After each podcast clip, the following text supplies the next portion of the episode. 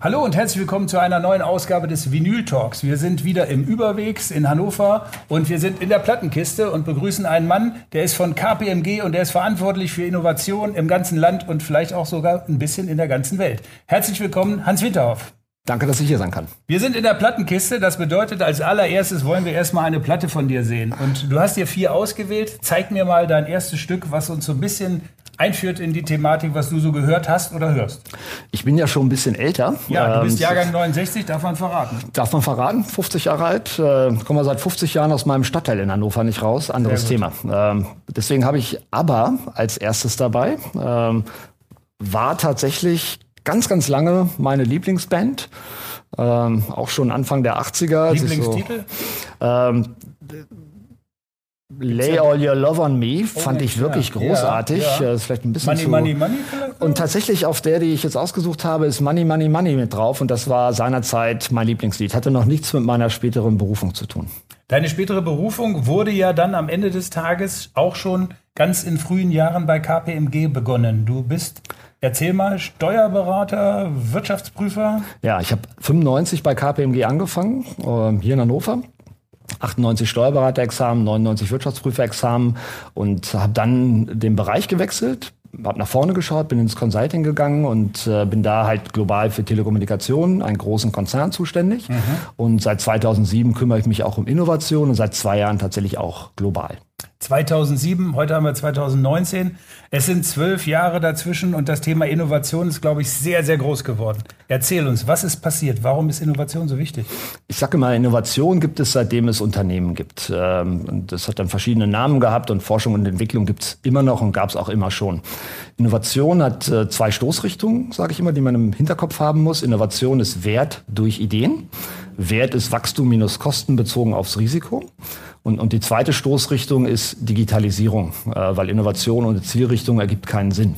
Und Digitalisierung, Schnelllebigkeit von technologischen Zyklen führt halt dazu, dass schon so Anfang, Mitte der 2000er ging es los, aber in den letzten fünf Jahren merken wir es ganz besonders und es wird noch zunehmen, mhm. dass einfach Digitalisierung, Technologisierung, Schnelllebigkeit von Zyklen dazu führt, dass sich Unternehmen halt strukturiert auch mit Innovation und was kommt da in der Zukunft auf mich zu auseinandersetzen müssen. Und du bist als Berater, als Consulter derjenige, der den Unternehmen sagt, ihr müsst schneller werden oder was ist eigentlich deine Tätigkeit? Wie kannst du denn diesen Herausforderungen den Unternehmen irgendwie entgegenkommen? Was, was machst du? Ich, ich habe so ein Zitat von Einstein, das liebe ich. Ähm, das sagt, äh, die Vergangenheit interessiert mich nicht, denn ich lebe in der Zukunft.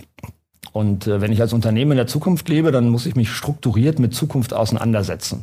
Und äh, das funktioniert wahrscheinlich nicht, indem man irgendwie alle zwei Jahre mal guckt, welche Trends gibt's denn da so für meinen Markt, sondern muss sich nachhaltig und strukturiert mit, mit Trends auseinandersetzen. Das kann man mit der Hand am Arm machen oder man kann es technologisieren. Ich würde das Zweitere vorschlagen. Es gibt genügend richtig gute Plattformen, äh, die einem helfen, als Unternehmen Trends für meine Branche zu erkennen. Damit würde ich immer anfangen und dann würde ich gucken, äh, was kann ich eigentlich als Unternehmen mit dem, was ich jetzt tue, vielleicht auch in der Zukunft machen, aber wo werde ich bedroht durch Trends? Und da helfen wir halt, diese Lücken zu erkennen und dann strukturiert auch mit Kreativformaten zu schließen. Du bist Global Lead KPMG Innovation Network.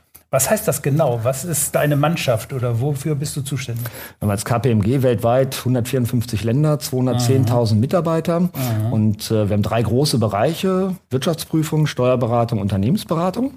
Und äh, wir, wir glauben, dass wir in der Unternehmensberatung ganz gut platziert sind, wenn es um Umsetzung von Themen geht. Mhm. Wir müssen aber früher dabei sein. Wir müssen bei der Trenderkennung, bei der Lückenerkennung dabei sein. Insofern sind von den 210.000 Mitarbeitern 600 vollständig fokussiert auf Innovation. Das ist mein Global Innovation Network. Und die sind von den 154 Ländern in 36 Ländern. Das heißt, wir decken Regionen durch bestimmte Länder ab. Wir müssen nicht in jedem Land ein Team haben. Mhm. Ähm, und das koordiniere ich. Es ist keine Neudeutsch Governance-Einheit, wo mhm. ich sage, okay, ich habe jetzt mal 600 Menschen weltweit, sondern es ist wirklich ein agiles Netzwerk, deswegen ja. haben wir es auch Network genannt, mhm. äh, was dem Rest der Firma und damit eben unseren Kunden hilft, Trends frühzeitig zu erkennen, Innovation zu gestalten, aber dann eben auch in die Umsetzung zu gehen und das steuerlich sicher zu machen und auch wirtschaftsprüfungssicher. Insofern greift Unternehmensberatung, Steuerberatung, Wirtschaftsprüfung da auch ineinander. Und nun bist du da ja Head of Ideas. Ideas ist, glaube ich, ein Akronym. Erklär mal, was bedeutet das genau? Innovation, Digitization and Strategic Growth Initiatives. Das kannst du aber auch gleich wieder vergessen. Okay. Äh, das war der, äh, das Runterbrechen auf Deutschland. Ich habe das eine Zeit lang in Deutschland Mhm. geleitet, bin seit zwei Jahren global zuständig, habe einen anderen Kollegen, der das in Deutschland leitet. Und äh, Ideas war genau dieses Akronym Innovation, Digitalisierung und strategische Wachstumsinitiativen Mhm. im Sinne von zum Beispiel, wie greifen Startups in Mhm. Digitalisierung und Innovation. Nun hast du schon gerade angedeutet, du bist in der ganzen Welt unterwegs. Du bist aber Hannoveraner, bist auch großer 96-Fan. 35 Jahre Dauerkarte. 35 Jahre Dauerkarte kann man gar nicht toppen, glaube ich, ehrlich gesagt. Also hast vieles erleben dürfen. Aber wenn du jetzt dein Köfferchen packst und äh, zum Flughafen fährst oder so, wo geht's denn dann hin? Es geht in, in, in klassische Ziele. Also nächste Woche beispielsweise bin ich wieder in den USA. Ähm, aber es geht auch in ähm, vielleicht vermeintlich nicht klassische Ziele. Ich war kurz vor meinem Urlaub, und gerade aus dem Urlaub wieder, war ich in Kasachstan. Kasachstan, Zentralasien, Riesenregion. Ähm, da geht's dann auch teilweise hin, ähm, ohne da ins Detail zu gehen. Da gibt's halt große Staatsfonds, die sich damit in, auseinandersetzen, wie man eben Kasachstan innoviert. Und auch in solchen exotischen Regionen und Ländern bin ich dann ab und zu mal. Und kannst du denn schon jetzt so einschätzen, nach vielen Jahren so, wo funktioniert es? Also müssen wir den Blick nach Amerika wenden? Müssen wir den Blick nach China wenden? Was würdest du sagen, wo ist das Rennen? Wo wird es im Moment gerade gemacht? Ich sag weder noch. Ähm, ich glaube, was notwendig ist, sich äh, weltweit mit, mit Trends auseinanderzusetzen. Wie, wie macht man das am besten? Das macht man am besten nicht, indem man nur Zeitung liest und sagt, da könnte was kommen oder nur in die USA guckt, an die Westküste und sagt, da Silicon Valley, passiert gerade was. Oder nur nach China guckt, staatsgeführte Unternehmen. Ähm, es gibt genügend Plattformen, nicht von uns, von, von Dritten, die analysieren und haben auch schon künstliche Intelligenz hinterlegt, welche Stellen sind eigentlich gerade ausgeschrieben, welche Patente werden gerade angemeldet, welche Forschungsgelder werden eigentlich gerade von äh, supranationalen Einrichtungen, Weltbank ähnliches mehr vergeben, ähm, welche ersten Märkte sind vielleicht auch in exotischen Regionen wie Afrika äh, erschlossen worden. Ähm, und ist der Wassermarkt eigentlich nicht durch die Brauereien besser abzudecken als durch reines Wasserwirtschaften? Äh, meine Empfehlung wäre immer, äh, sich weltweit mit Entwicklungen auseinanderzusetzen und nicht den Blick nur auf China und die USA zu begrenzen. Da kommen relativ viele her. Ähm, aber in bestimmten Bereichen haben wir zum Beispiel die höchste Patentanmeldung in Deutschland. Also auch das würde ich nicht außer Acht Noch dazu lassen. ist dieses Modell wahrscheinlich auch sehr volatil oder andersrum gesagt, das, was heute gilt, gespielt muss nicht in fünf Jahren gelten und so geht es eigentlich immer weiter. Das heißt, die Karten werden immer wieder neu gelegt, weil dieses Tempo halt so hoch ist, dass auch ganze Staaten sozusagen in Windeseile rechts noch überholen können, wo man sie eben gerade nicht vermutet hatte. Also ich nehme mal ein Beispiel auf, äh, das, das könnte jetzt passen oder auch nicht. Ähm, als die Sowjetunion zusammengebrochen ist, hat man in den Verträgen für die Gemeinschaft unabhängiger Staaten festgelegt, dass der Weltraumbahnhof Baikonur, der ist in Kasachstan, immer noch der Weltraumbahnhof ist. Ähm, und es gibt ein, ein Space-Programm, äh, Gemeinschaft unabhängiger Staaten, ähm, damals aufgelegt. Äh, Es macht jetzt Kasachstan. Ähm, und da kommen ganz viele Daten zusammen, ne, Weltraum. Ähm, und, und warum guckt man nicht nach Astana? Äh, was machen eigentlich dort Startups, junge Unternehmen, auch mit der Universität dort, äh, mit, mit Weltraumdaten? Kommt man vielleicht erstmal nicht drauf, aber äh, auch ein interessanter Bereich, äh, der dazu beiträgt, sich nicht nur auf China und USA zu konzentrieren. Auf jeden Fall. Bleiben wir mal bei den Unternehmen. Du berätst ja Unternehmen in, vor oder vielleicht auch äh, mitten in einer Krisensituation oder was auch immer denen äh, droht. Was glaubst du denn, was sind du die anfälligsten Branchen, die jetzt in den nächsten Jahren am meisten Beratung benötigen oder wo man tatsächlich sagen muss, Achtung, Achtung, da passiert was? Also ganz oben Automobilwirtschaft. Ähm, das äh, ist gekippt, das Modell im Sinne von geht's in Richtung elektronische Mobilität, geht's in Richtung Carsharing.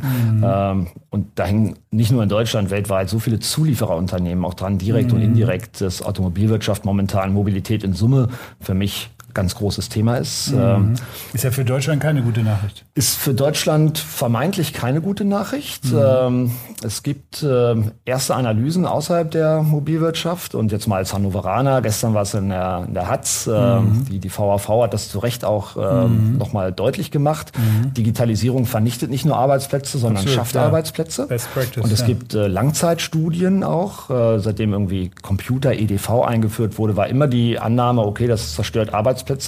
Das tut es in bestimmten Bereichen, aber es schafft über die Zeit ab 1970 wurde das analysiert, mehr Arbeitsplätze in neuen Bereichen. Aber kurzfristig, äh, und das sehen wir zum Beispiel auch bei großen Automobilkonzernen hier im Norden, mhm. äh, wird ein bestimmter Bereich wahrscheinlich tatsächlich auch irgendwo sich sehr stark restrukturieren müssen. Insofern mhm. betrifft es uns in der Tat. Mhm. Welche Branchen siehst du noch? Also Automotive ganz oben, was kommt da noch? Automotive sehe ich ganz oben, ähm, Handel sehe ich relativ weit oben. Mhm. Ähm, Amazon ist. Stationärer äh, Handel versus E-Commerce? Stationärer Handel versus E-Commerce. Mhm. Amazon ist gestern ein bisschen eingebremst worden äh, von der Europäischen Kommission mhm. im Sinne von Marktmissbrauchsmöglichkeiten. Mhm. Ähm, alle Daten von Dritthändlern auf der Plattform zu haben und dann vielleicht Eigenmarken auch zu mhm. platzieren. Mhm. Ähm, interessanterweise merken wir, dass, äh, dass Plattformen, E-Commerce, Handelsanbieter auch in den stationären Handel gehen, sieht man an den mhm. Akquisitionen. Ähm, mhm. Umgekehrt, glaube ich, müssen sich viele Händler tatsächlich fragen, bin ich eigentlich weit genug, äh, um stationären Handel und E-Commerce zu verbinden? Mhm. Äh, und dann Handel hängt eben auch eine ganze Menge dran. Also mhm. Handel sehe ich tatsächlich auch als mhm. relativ wichtige Branche. Dein besonderes Steckenpferd ist ja die Telekommunikation. Nun kann man ja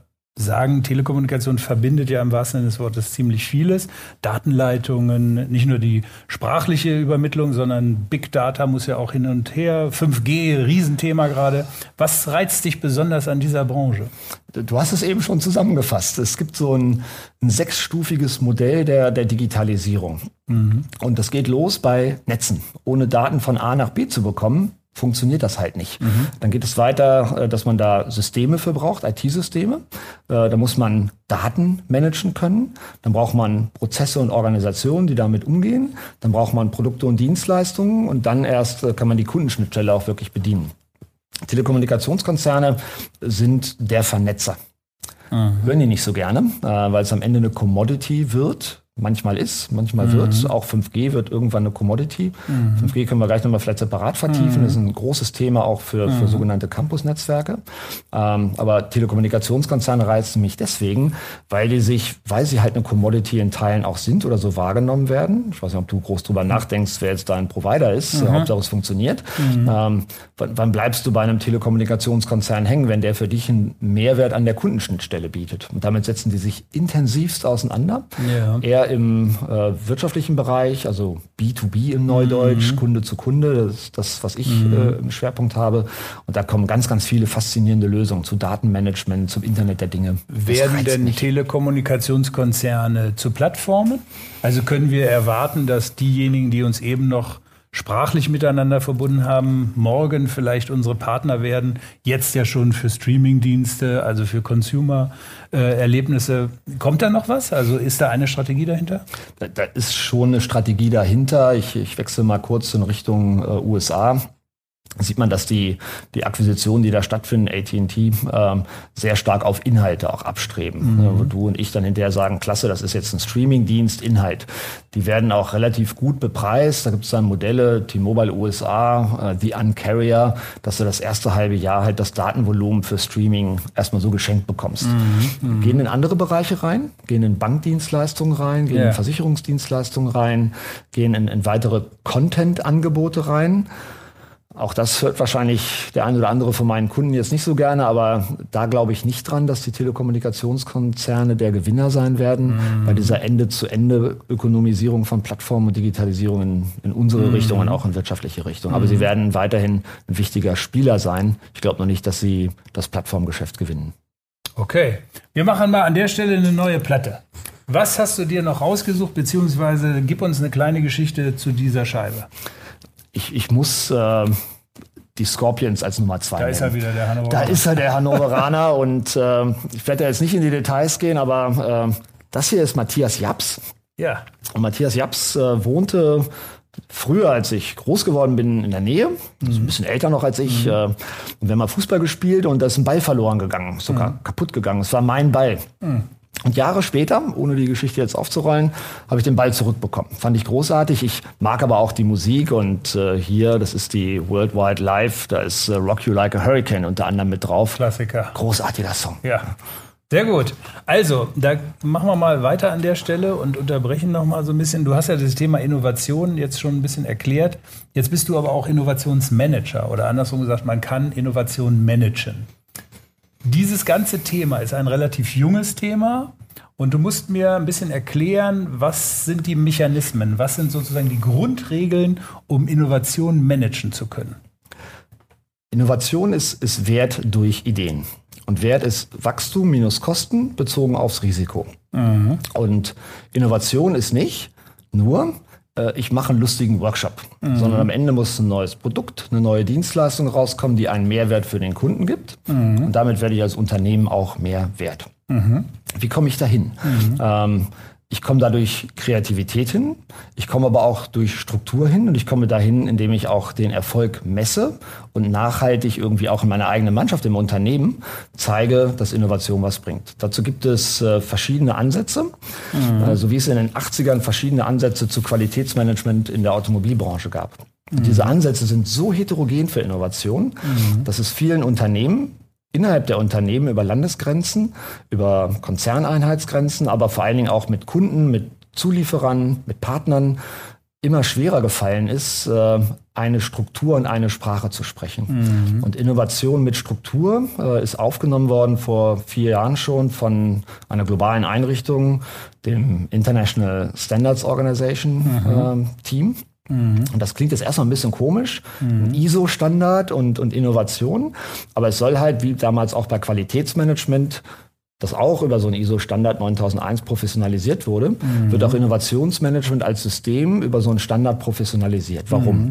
Weil man in sieben Dimensionen guckt, wie funktioniert Innovation. Und das fängt immer an beim Kontext der Organisation. Mhm. Sind die eigentlich schon so weit, Innovation zu betreiben? Haben die das schon ewig gemacht oder ist das neu? Mhm. Es, es, geht weiter ins Leadership. Wenn, mhm. wenn die Führungsmannschaft nicht hinter Innovation steht, mhm. Wertschaffung durch Ideen aus der eigenen Mannschaft von Dritten, dann wird das auch nichts werden. Mhm. Es geht weiter in Richtung Planung. Mhm. Wenn ich das nicht sauber plane und mhm. einfach mal gucke, dass ich Ideen sammle und dann irgendwas mache, mhm. dann geht das auch schief. Mhm. Es geht weiter in Richtung Unterstützungsfunktion. Habe ich eigentlich ausreichend Budget? Habe ich vielleicht Räumlichkeiten? Wenn ich sie selber nicht habe, gehe ich ins Überwegs äh, mhm. Support. Äh, dann geht's in, in die fünfte Dimension, die heißt Operations und die hat fünf Schritte. Und der mhm. erste Schritt ist Identify. Also wie erkenne ich eigentlich strukturiert die Zukunft, die Trends, mhm. das, was ich mhm. vorhin kurz andeutete. Mhm. mhm. Der zweite Schritt ist Create. Mhm. Wie ich, gehe ich dann eigentlich, wenn ich diese Zukunft kenne, meine Lücken kenne, in kreative Lösungsfindungsumgebungen, wie das Überwegs. Dann geht's in Richtung Validate. Ich muss so ein Business Case, Neudeutsch, muss so ein Geschäftsmodell ja. auch erstmal validieren, kann ja. das überhaupt funktionieren oder nicht. Ja. Dann geht es in Richtung Develop, ich muss Prototypen mhm. entwickeln und dann geht es in Richtung Deploy an den Markt bringen. Und nicht mit einer 150 mhm. Prozent mhm. Lösung am Anfang, mhm. sondern mit einer 80 Prozent Lösung. Mhm. Das muss ich messen, das ist die sechste Dimension, also Performance Evaluation. Mhm. Äh, und dann stelle ich fest, ich habe vieles sehr gut gemacht, aber nicht alles richtig und gehe in Improvement. Ich lerne aus meinen Fehlern und mache das alles von vorne nochmal, diese sieben Dimensionen. Ja. Das ist die Struktur, die dahinter steht und die ist mhm. Struktur, Kreativität, quantifizierbare Innovationsevidenz. Mhm. mhm. Das sind die Strukturelemente und die bringe ich dann mit meinem Team mit rein. Ich habe äh, eine Zahl, 85 Prozent der neu eingeführten Marktprodukte scheitern eigentlich. Das ist ja doch enorm. Ja. Kann dieses ISO-zertifizierte Innovationsmanagement diese Quote verbessern? Ist das ein Garant dafür? Ein Garant ist es nicht, aber es wird es verbessern. Okay. Ähm, ich gebe ein anderes Beispiel, eine Analogie, und dann, dann komme ich auf deinen Punkt. Ähm, das wird auch der eine oder andere nicht so gerne hören, äh, wenn, wenn ethische und äh, andere Regularien es zulassen würden, dann würde ich als äh, derjenige, der privates Geld investiert, wahrscheinlich nicht in Startups investieren, sondern ich würde ins Casino gehen und alles auf Rot setzen. Mhm. Warum? Ähm, so ein typischer Startup-Manager bekommt pro Jahr 100 Businesspläne auf den Tisch. Von denen nimmt er 10 und verfolgt die weiter. Von mhm. denen werden ein bis zwei erfolgreich. Ein bis zwei Prozent bezogen auf die Ausgangsbasis. Mhm. In dem Casino auf Rot setzt, bist du knapp bei 45 Prozent. Ja. ja. also Faktor 20 ja, und besser. Mhm. Ähm, du kannst natürlich auch bei Rot verlieren. Ne? Kannst du auch bei den Startups verlieren. Genauso diese 85 Prozent gehen schief. Warum? Ähm, woran scheitert Innovation? Innovation scheitert nie an Mangel an Ideen. Nie, nie, nie. Mhm. Es gibt ausreichend Ideen. Innovation scheitert an Strategie der mhm. Unternehmen. Wo will ich eigentlich wirklich hin? Wo ist meine Lücke? Welche will ich schließen? Und Innovation scheitert an Umsetzung. Und Umsetzung mhm. im Sinne von, nicht jedes Unternehmen kann alles alleine machen, sondern braucht Dritte, braucht mhm. Partner, braucht ein Ökosystem. Mhm. Und mit diesem Ökosystem auch Startups zu arbeiten, mhm. ist nicht ganz trivial. Mhm. Äh, ein Standard kann helfen, dieselbe Sprache zu sprechen, dieselben Abläufe zu haben, die, dieselbe Einschätzung in Richtung der Zukunft zu haben, dieselben Lücken zu erkennen, dieselben mhm. Methodiken haben, diese Lücken mhm. zu schließen. Deswegen bin ich fest davon überzeugt, dass ein globaler Standard über Zeit hilft, mhm. äh, Innovationserfolg zu verbessern. So, und das ist immer meine Analogie, mhm. wie auch das Qualitätsmanagement in der Automobilindustrie über die letzten 20, 30 Jahre immer besser geworden ist. Wir hören nicht auf zu lernen oder andersrum gesagt, lebenslanges Lernen. Jetzt haben ja Konzerne, glaube ich, viel lernen dürfen von der Startup-Kultur der letzten Jahre. Das das heißt, Startups haben ihre Fehler gemacht, Startups haben ganze Kulturen entsprechend entstehen lassen, Startups haben fast eine ganze Generation auch so ein bisschen inspiriert. Und jetzt kommt eigentlich so dieses Moment, dass man eigentlich so diese Startup-Welt und auch diese Philosophie übertragen kann in die großen Konzerne, die vermeintlichen Dickschiffe, die eigentlich gar nicht diese Wendigkeit haben. Was fasziniert dich daran, diese Technologien oder besser gesagt auch dieses kulturelle Moment in denn doch ja sehr etablierte Unternehmen zu bringen, wo ja auch ein ganz anderer Impetus herrscht, also wo andere Hierarchien sind etc. Ist das anstrengend? Was fasziniert dich? Es ist anstrengend und es fasziniert mich, weil es anstrengend ist. Ähm, liebe Herausforderungen. Mhm. Ähm, ich fange an mit was aus meiner Sicht nicht funktioniert. Ähm, zu sagen, ich bin jetzt ein Konzern mit äh, 1000 und mehr Mitarbeitern mhm. ähm, und ich übernehme mal eben eine Startup-Kultur mit 10 bis 20 Mitarbeitern. Mhm. Funktioniert aus verschiedenen Gründen nicht. Ähm, es gibt äh, Ideen dazu, Management-Ideen wie Holokratie. Ähm, mhm. da, da warne ich dann meine Kunden immer vor, bitte, und das war gestern auch in der Neuen Zürcher Zeitung genau mit dem Zitat, bitte nicht jeder Sau, die durchs Dorf getrieben wird, mhm. folgen, sondern mhm. sehr genau und nüchtern hingucken, was mhm. funktioniert.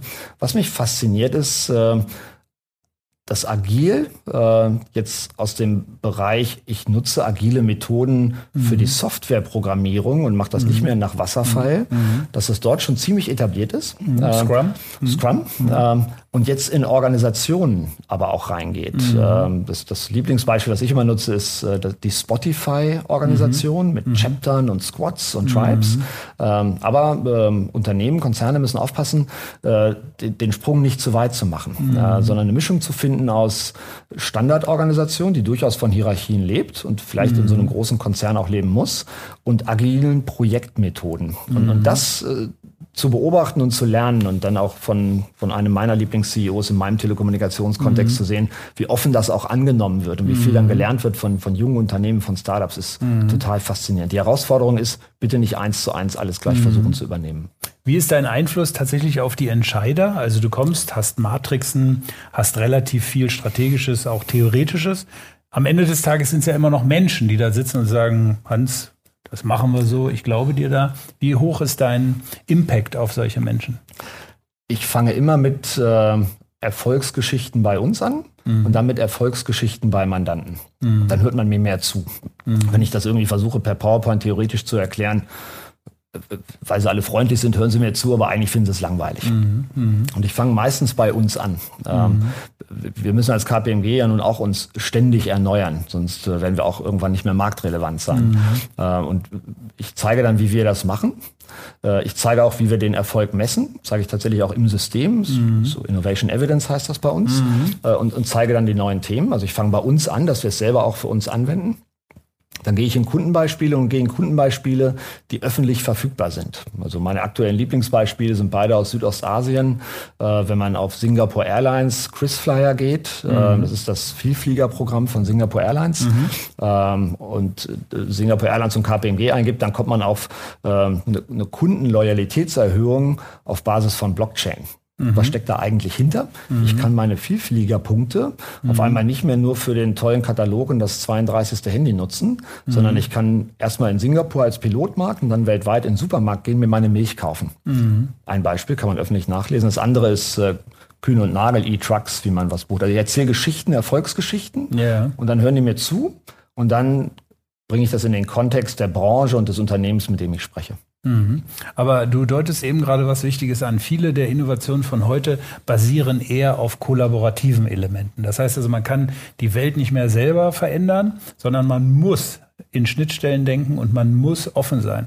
Ist das auch ein Teil deines Trainings, vielen Entscheidern zu sagen, dass sie rechts und links ganz weit aufmachen müssen, also diesen berühmten Tellerrand erobern müssen? Absolut. Also ohne, nennen wir es neudeutsch, Ökosysteme, Ecosystems, Partnerschaften, Allianzen, äh, funktioniert es nicht. Äh, in Ausnahmefällen mag das so sein, nach vorne hin wird es immer schwieriger, weil in, in, in, dem schnellen Wandel man gar nicht alle Kompetenzen selber aufbauen, wieder abbauen, wieder aufbauen mhm. kann, wie der Wandel es benötigen mhm. würde. Mhm. Ähm, ich habe äh, meine Erfahrung ist, dass, dass Ökosysteme nicht über Nacht durch einen Vertrag auf, auf Vorstandsebene oder Geschäftsführungsebene ja. entstehen, sondern eigentlich durch Zusammenarbeit und Vertrauensbildung über Zeit. Ähm, mhm. ich würde immer vorschlagen, sich kleinere Projekte rauszunehmen und die mal versuchen mit Partnern, Zulieferern, Kunden, Dritten mal gemeinsam zu bearbeiten, mhm. Startups. Mhm. Und, und, das wird immer wichtiger. Man mhm. muss das ein bisschen trainieren. Mhm. Ähm, in den meisten Fällen ist Ökosystem irgendwas auch wieder neudeutsch Co-Opetition. Mhm. Das ist nicht nur, man kooperiert, sondern mhm. meist gibt es auch eine Wettbewerbsschnittstelle. Die mhm. muss man sehr sauber beobachten und auch sich klar darüber sein, dass man vielleicht auch einen Wettbewerber erschafft oder aufschlaut. Mhm. Äh, aber ohne Ökosysteme wird es nicht funktionieren. Mhm. Äh, Automotive ist ein gutes Beispiel. Volkswagen ist gerade sehr eng mit Ford in der Zusammenarbeit. Ein Stück weit profitiert man da voneinander. Also das ist symbolisch, glaube ich, für die Branche und für andere Branchen vielleicht auch. Das ist symbolisch. Ähm, aber Volkswagen und andere äh, gehen ja viele, viele Schritte weiter und, und bauen sich ein Partnernetzwerk aus, äh, bauen sich ein Partnernetzwerk im Handel aus. Ne? Autohäuser sind nichts anderes als Handel. Mit welchen Händlern kann ich sonst noch kooperieren? Bauen sich ein Partnernetzwerk im Versicherungsbereich aus, im äh, allgemeinen Technologiebereich, äh, Volkswagen und, und Microsoft Cloud.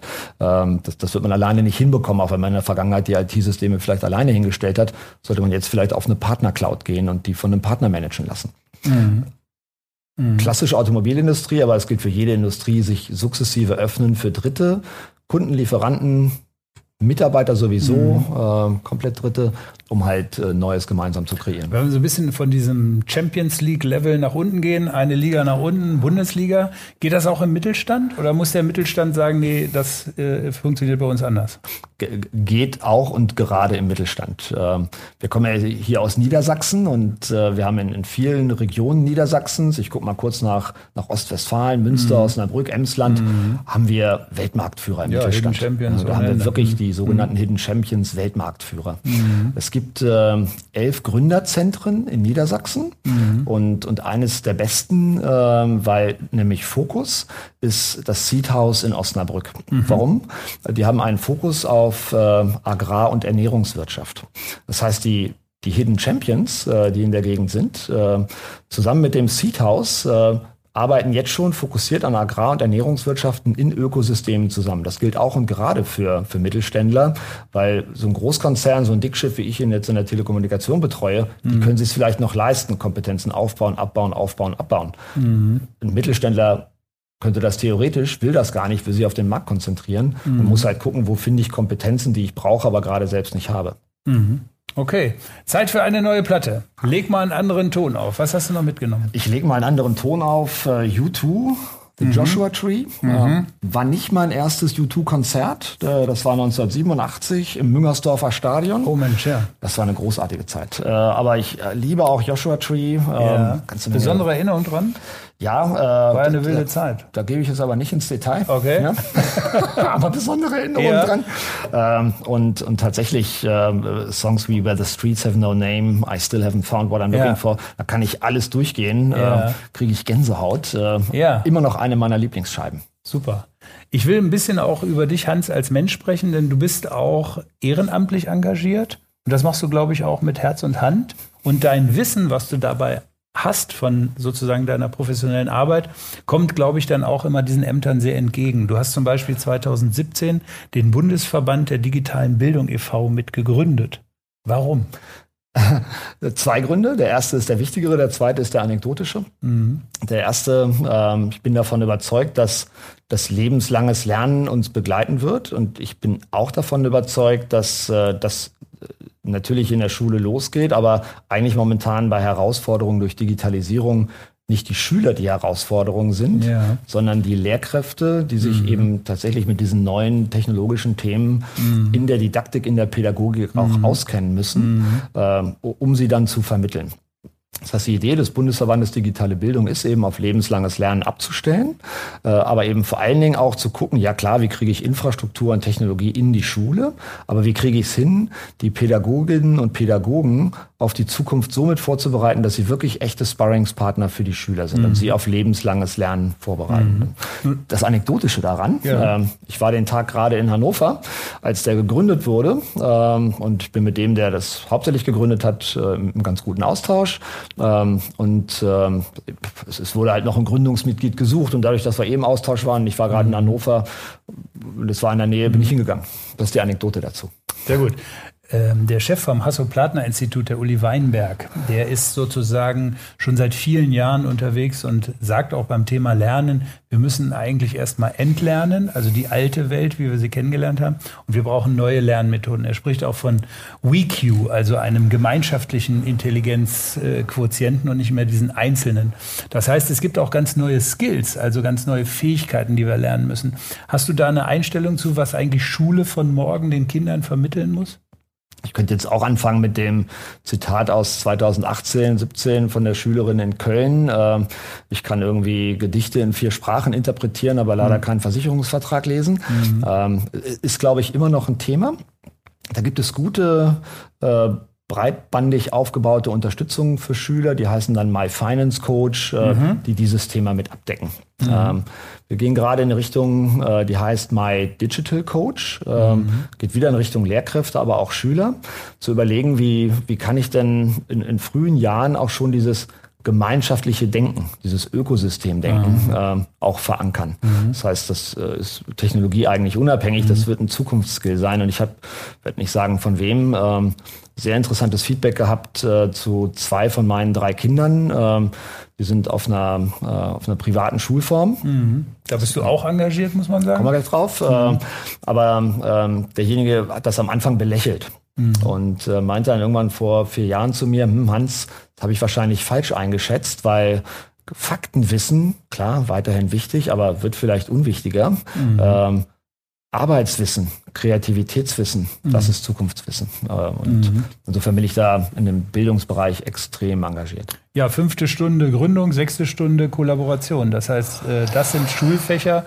wo ich glaube, äh, wo Kinder mehr von haben. Du bist Vorstandsmitglied des Montessori Bildungshauses Hannover und engagierst dich da. Und das ist ja ein anderer Zugang zum Thema Lernen. Ich war Vorstandsmitglied im Montessori ah, okay. Bildungshaus Hannover und tatsächlich habe ich das äh, gemacht, weil zwei meiner drei Kinder äh, mhm. im Montessori-Bildungshaus Hannover sind. Und ich habe mir dann äh, vor ein paar Jahren mal ein Sabbatical genommen. Und äh, wie das dann so ist, die ersten zwei, drei Wochen denkt man auch sehr super. Und dann ab der vierten Woche, was könnte ich denn jetzt machen? Mhm. Ähm, und äh, bin dann dort in den Vorstand mitgegangen. Und wir haben auch das Ganze, und da habe ich vielleicht auch ein bisschen Wissen mit einbringen können, auch umstrukturiert. Es ist sehr stark gewachsen. Mittlerweile über 400 äh, Kinder und Jugendliche von äh, erstem halben Jahr bis zum Abitur Abitur. Wir haben gerade den ersten Abiturjahrgang durchbekommen. Mhm. 2,15 im Schnitt, also besser mhm. als der mhm. Durchschnitt in Niedersachsen. Alle haben bestanden. Das ist vom Kultusministerium eng begleitet worden. Ähm, insofern bin ich da immer noch aktiv, habe das mit umgestaltet, aber aus dem Vorstand bin ich einfach aus Zeitgründen wieder rausgegangen. Mhm. Jetzt gibt es noch ein anderes Projekt, was uns persönlich auch verbindet. Und zwar geht es um das Thema, wie kann eine ganze Stadt digital liebenswert werden. Das heißt also, es geht um die Gründung von Digitales Hannover e.V. Da hast du auch die Gründung mit begleitet, weil in Hannover viele Akteure gesagt haben, ja, wir wollen das, aber es brauchte einen Orchesterleiter, der das so ein bisschen irgendwie zusammenbringt und auch ein bisschen im wahrsten Sinne des Wortes strukturiert. Das hast du gemacht. Digitales Hannover e.V. Warum hat dich das so gereizt für deine eigene Stadt? Dieses zu tun? Also ich komme seit, seit 50 Jahren aus meinem Stadtteil nicht raus äh, und, und, und sehe auch das eine oder andere natürlich dann selber, was mir interessiert, aber ich liebe diese Stadt und ich werde ja auch irgendwann tot über den Zaun fallen. Äh, das ist der Hauptgrund. Ich glaube, die inhaltlichen Orchestratoren, äh, also danke für die Blumen, aber das waren und sind andere. Ähm, das sind Menschen wie du, äh, Menschen wie Kai Schirmeier, Katharina Nörtemann, ähnliche mehr, mhm. ähm, ganz viele Ideen eingebracht haben. Wie könnte man eigentlich der, der Stadt, der Region Hannover helfen, digitaler zu werden? Vielleicht, was ich habe einbringen können, jetzt neben dem Werbe für die Stadt, ist, äh, wie strukturiert man eigentlich die Digitalisierung von Städten? Ähm, erstmal, für wen muss es was bringen? Es muss für die Bürger was bringen, es muss für die Wirtschaft was bringen, es muss für die Hochschulen was bringen. Ähm, und was bringt es? Es bringt Mobilität, es bringt Sicherheit, es bringt Inklusion, es bringt Bildung, es bringt Gesundheit. Und wenn man sich von diesen Dimensionen des Nutzens nähert, dann kann man Scheiben schneiden, wie eine Digitalisierung einer Stadt vor sich geht. Man kann nicht alles auf einmal machen. Mobilität und Gesundheit und Bildung, es geht nicht alles auf einmal. Mhm. Da konnte ich vielleicht ein bisschen bei helfen und dann, glaube ich, braucht man ganz viele Beteiligte äh, eben auch aus der Privatwirtschaft. Und um diese Privatwirtschaft an einen zu binden, braucht man ein Rechtskonstrukt. Und wir haben uns ja für einen eingetragenen Verein mhm. entschieden und haben ein bisschen mhm. Blick in die Zukunft, was wir dann vielleicht noch machen. Mhm. Und da konnte ich ein bisschen bei unterstützen. Kann man denn eine Stadt am Ende des Tages ähnlich managen wie ein Unternehmen? Also glaubst du, dass da Parallelen sind, die am ja, die, die Performance einer Stadt vielleicht so erfolgreich werden lassen wie ein Unternehmen? Geht ja, das? Das geht. Wurde, Soll ich es auch erläutern? Ja, ja gerne. ähm, ich ich komme mit, mit einem Beispiel. Äh, das hinkt an einer Stelle, aber dann äh, komme ich auf die Übertragung jetzt mal auf Hannover. Und mein Lieblingsbeispiel ist äh, Singapur. Das, das Beispiel hinkt deswegen, weil es eine Demokratur ist. Mhm. Äh, hat äh, demokratische Elemente, aber es letztlich äh, hat auch ein paar autokratische äh, Elemente. Mhm. Insofern kann man natürlich, wenn man von oben nach unten alles durchsteuern kann, Dinge einfacher in Bewegung setzen. Aber Singapur ist relativ weit. Das nehmen wir mal ein Beispiel. Äh, Stadt ist auch übervoll, was Autos angeht. Äh, und du kriegst jetzt tatsächlich nur ein neues Nummernschild, wenn du A, ein altes Auto abgibst und B, dann ein neues Auto elektronisch mobil ist. Mhm. Ähm, könnte man das auch in Hannover machen? Mhm. Ja, könnte man machen. Ähm, mhm. Ist ähm, die, die Landschaft in Deutschland äh, reif dafür? Nein, noch nicht. Und trotzdem glaube ich, dass man in, in dem Kontext Digitalisierung eine Stadt wie ein Unternehmen betrachten muss. Mhm. Es hat Kunden, äh, Bürger, Wirtschaft, mhm. Hochschuleinrichtungen. Mhm. Ähm, es hat Lieferanten, intern und extern. Es sind 11.000 extrem schlauer Mitarbeiter in der Stadt unterwegs, äh, die sie auch einbringen wollen. Und ja, wir haben einen politischen Entscheidungsprozess, der ist unterschiedlich zur normalen Unternehmenslandschaft, mhm. äh, aber den gilt es halt auch zu managen. Und ich glaube, wenn man diesen Gedanken überlegt mal, wie ihr das macht, wie in einem Unternehmen mit reinbringt, dann kann das funktionieren. Beispiel, wenn man sich erstmal mit der Lücke, der Digitalisierungslücke strukturiert mhm. auseinandersetzt, dann machen das mhm. Unternehmen, mhm. machen aber auch Städte. Und mhm. vielleicht macht das auch in absehbarer Zeit die Stadt mhm. Hannover. Ihr nutzt dafür ein Tool, Innovation Readiness, man kann das messen. Ja. Erzähl so ein bisschen, wie dieses Messverfahren funktioniert und was dieser Wert aussagen kann. Wie vorbereitet bin ich eigentlich für Innovation? Ja, das, äh, das Vorgehensmodell Reifegradanalyse lebt von der Intelligenz der vielen, mhm. EQ, was mhm. du vorhin gesagt hast. Mhm. Äh, wenn ich jetzt einen Menschen, das bleiben wir bei der Stadt Hannover, wenn ich einen Menschen bei der Stadt Hannover fragen würde, in diesen sieben Dimensionen der Digitalisierung, mhm. wo steht er denn da? Die haben jeweils drei bis vier Unterdimensionen. Dann kriege ich seine Antwort und seinen Blick. Wenn ich jetzt den Innovations- und Digitalisierungsbeauftragten der Stadt fragen würde, kriege ich seine oder ihre Antwort und seinen Blick. Mhm. Das ist mhm. hilfreich, aber nicht mhm. ausreichend. Mhm. Wenn ich zehn Leute frage oder 100 oder 600, mhm. dann kriege ich einen Gesamtblick. Dann kriege ich den WeQ die mhm. Intelligenz der vielen. Die Schwarmintelligenz. Die Schwarmintelligenz. Mhm. Und deswegen machen wir das digital mhm. und einen digitalen lösungsfähig. Es ist egal, ob da einer, 10, 100 oder 600 teilnehmen. Ähm, und wir haben jetzt einen Ansatz, äh, auch hier in der Stadt, muss man so mal gucken, wie sich das weiterentwickelt, äh, dass wir tatsächlich äh, mehrere hundert befragen, äh, mhm. wo stehen wir denn eigentlich gerade. Mhm. Und das ist sehr, sehr repräsentativ. Die Aussage lässt sich dann verdichten auf, okay, in dieser Dimension, da solltet ihr mal anfangen, da ist die größte Lücke. Und die ist vielleicht am einfachsten zu schließen. Mhm. Und da seid ihr schon super. Mhm. Lasst mal alles so, wie es ist. Mhm. Unabhängig von so einem Ergebnis, was ist so dein Gefühl? Wo steht Hannover gerade? Du kennst viele Städte, du siehst viele Städte. Singapur, was ist so dein Gefühl? Wo, in welcher Liga spielt 96 gerade? Oder besser gesagt Hannover? Es ist leider irgendwie eine Analogie. Wir lassen mal alles andere außen vor. Wir gucken nur nach Deutschland und da spielen wir äh, in der zweiten Liga. Mhm. Wir sind vielleicht von, den, von der zweiten Liga noch relativ weit oben, aber wir spielen nicht mhm. Bundesliga, was die Digitalisierung mhm. der Stadt angeht in Hannover und leider auch nicht im Fußball. Mhm. Das Spiel beim HSC vorgestern vom HSV 96 war super, egal. Ähm, wir spielen zweite Liga. 4-0, ne? 4-0, ja, mhm. war tolle Stimmung. Ähm, Wer ist denn oben in der Tabelle der Innovation? In Deutschland Hamburg. Ähm, mhm. Ist tatsächlich jetzt auch, äh, gab es letzte Woche tatsächlich wieder so eine Übersicht, äh, sind sehr, sehr weit. Ähm, mhm. Da kommt Städte so wie München, äh, Darmstadt ist, ist relativ gut unterwegs, mhm. Dortmund interessanterweise ja, auch. Ja. Ähm, Hannover hat einen an mehrere tolle Projekte. Ein tolles Projekt, was jetzt auch gerade äh, gestartet wurde, da geht es um urbane Güterlogistik. Wie kriege ich mhm. eigentlich die Pakete von A nach B? Mhm. Ja, und ich wohne in einer mhm. relativ engen Straße in der mhm. Ausstadt. Äh, mhm. und, und, du kennst es, ich kenne es, äh, da stehen dann halt drei Paketlieferfahrzeuge hintereinander. Da wird es dann eng. Da wird es dann eng. Mhm. Dann gibt es jetzt in Linden ja dieses Pilotprojekt Urbane Logistik, äh, wo dann tatsächlich die letzte Meile mit äh, elektronischen Lastenfahrrädern ausgeliefert wird. Mhm. Das finde ich großartig. Da, da sind wir, glaube ich, relativ weit. Es gibt andere Bereiche, da könnten wir weiter sein. Mhm. Okay, Zeit für die letzte Platte. Zeig mal, was hast du noch mitgebracht? Ich bin seit äh, tatsächlich Anfang der 80er und ja. immer noch äh, ganz, ganz großer Depeche Mode Fan. Äh, das hier ist A Broken Frame, ähm, mhm. Anfang der 80er. Ähm, mhm. Leave in Silence, My Secret Garden. Unvergessliche Hits laufen immer noch. Oder laufen andersrum gesagt, sie spielen ja relativ häufig in Hannover. Ich finde Depeche Mode Quote in Hannover gar nicht schlecht. Und ich bin jedes Mal dabei. Und ich kriege jedes Mal Gänsehaut. Und ich versuche jedes Mal weit vorne zu sein. Und wenn Everything Counts kommt, äh, yeah. drehe ich durch. Sehr gut, sehr gut. Apropos durchdrehen. Wie viel Innovation kann eigentlich so eine Volkswirtschaft, wie wir sie es sind, vertragen? Gibt es auch einen Overkill? Gibt es auch einen Moment, wo man vorsichtig sein muss, weil der Mensch denn doch nicht so schnell sich adaptieren kann, dann doch noch Traditionalist ist? Innovation kann vielleicht sogar auch spalten. Wir erleben das in anderen Staaten, dass es gerade viele gibt, die sagen, nur mal langsam her. Wie siehst du das Thema? Was passiert, wenn Innovation zum, zum Druckmittel wird und die Leute es einfach nicht mehr verarbeiten können. Hm. Bin da ähm, großer Verfechter des nüchternen Blicks und äh, der, der Langsamkeit in der Geschwindigkeit. Mhm. Denn äh, das war vorhin mein Zitat aus der Neuen Zürcher Zeitung. Wenn man jeder Sau folgt, die durchs Dorf getrieben wird, äh, sieht man am Ende den Wald vor lauter Bäumen nicht mehr. Und das wird dann auch zu viel.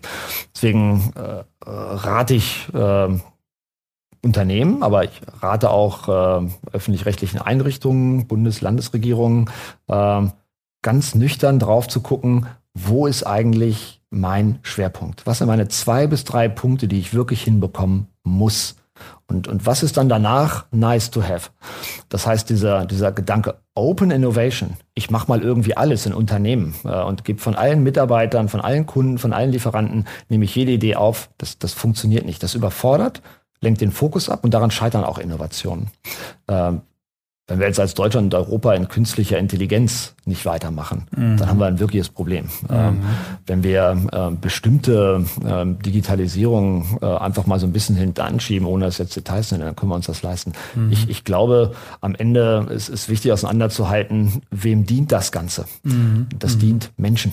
Äh, deswegen, ich habe immer so ein Yin-Yang und da steht Human and Technology oder Mensch und Technologie. Mhm. Und es kommt immer erst der Mensch und dann blende ich das Technologiethema ein. Wenn man das nicht sauber beherrscht, dann wird es zu viel. Das wäre eine Idealsituation, wenn sich beides immer sehr kompatibel zueinander darstellt. Aber ich will so ein bisschen den Finger in die Wunde legen. Gibt es vielleicht auch Risiken und Nebenwirkungen der digitalen Gesellschaft oder der Digitalisierung oder der Transformation, die jetzt schon erkennbar sind, wo wir aufpassen müssen, wo die ersten indikativen äh, Beispiele da sind, wo man halt sagen muss, Achtung, Achtung, hier läuft was gerade nicht richtig. Zwei gebe ich, zwei Beispiele. Es gibt mehrere, die, die wir hier nicht abdecken können. Ähm, das erste hast du am Anfang in der Vorbereitung auch selber festgestellt, du findest mich nicht auf allzu vielen Social Media. Ja. Du mhm. findest mich auf LinkedIn, aber ja. sonst nicht. Facebook, ja. Twitter mache ich nicht und du findest auch nicht so viel von mir äh, einfach nur über Googlen. Mhm. Ähm, das hat einen ganz bestimmten Grund. Ähm, ich, ich möchte von mir nicht alle meine Daten preisgeben. Mhm. Ähm, tatsächlich bin ich für Innovation weltweit zuständig, mhm. äh, aber ich freue mich, wenn ich mit Bargeld bezahlen kann. Mhm. Ich möchte nicht überall meine Daten hinterlegen. Mhm. Also ich glaube, Datenmissbrauch muss ich hier nicht vertiefen. Ähm, mhm. die Skandale äh, können alle aufzählen. Big Data ist das neue Gold und damit bist du sozusagen der Goldgeber. Jetzt komme ich auf einen Punkt, der, der mich wirklich ärgert. Äh, wir sind äh, in, in, in der 5G-Diskussion. Mhm. Wir, wir brauchen Verbindung von A nach B, Netze, schnelle mhm. Netze, mhm. Äh, um, um Zukunft zu fördern, autonomes Fahren zu fördern, mhm. äh, Industrie 4.0 zu fördern. Das mhm. brauchen wir. Wir haben eine globale Sicherheitsdiskussion rund um Unternehmen wie Huawei. Mhm. Ähm, und dann kommt tatsächlich äh, in Deutschland in dieser Woche eine Diskussion hoch. Ähm, 5G, das Netz sei zu sicher. Man müsste für Ermittlungsbehörden Lücken schaffen, damit Ermittlungsbehörden zugreifen können auf diese mhm. Lücken. Mhm. Was für ein unglaublicher Unsinn. Ähm, mhm. und da werde ich ja wirklich emotional, weil natürlich jede Lücke, die für eine Regierungsbehörde eingebaut wird, die wird ja. gefunden, die wird ja, auch genutzt, klar. die wird ja, auch gehackt. Und ich möchte nicht in einem Krankenhaus liegen, mhm. was mit 5G versorgt wird. Und mhm. da fällt leider gerade in meinem Operationsmoment äh, die Anlage aus, das mhm. EKG und die automatische mhm. Beatmung, äh, mhm. weil eine Regierungslücke dazu beigetragen hat, dass ein Hacker eindringen konnte. Und wir haben schon Probleme, Datenmissbrauch kennt jeder, mhm. Lücken automatisiert mhm. in, in, schnellen, sicheren mhm. Netzen zu schaffen. Mhm.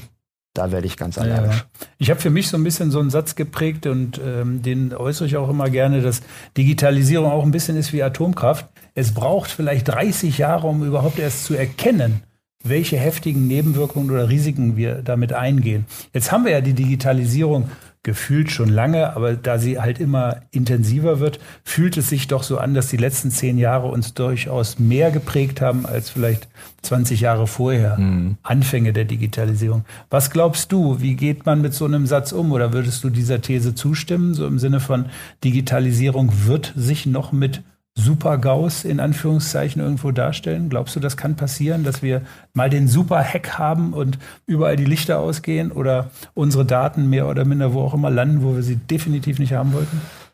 Ich glaube, das kann schon jetzt so sein. Ähm, das wird vielleicht zu esoterisch und schweift zu weit ab, aber ja. ich glaube schon, dass eine Cyberkriegsführung auch jetzt schon sehr gut möglich ist. Und ich glaube jetzt schon, dass wenn jemand wollte, könnte man das Energienetz in Deutschland sehr gut runterfahren. Mhm. Ähm, mhm. Und äh, dann wird nicht nur die eine oder dreiviertel Stunde jetzt wie in Manhattan mhm. letzte Woche, vorletzte Woche mhm. äh, zu einem Blackout führen, sondern es wird ein mhm. größerer Blackout. Ich glaube, das geht jetzt schon.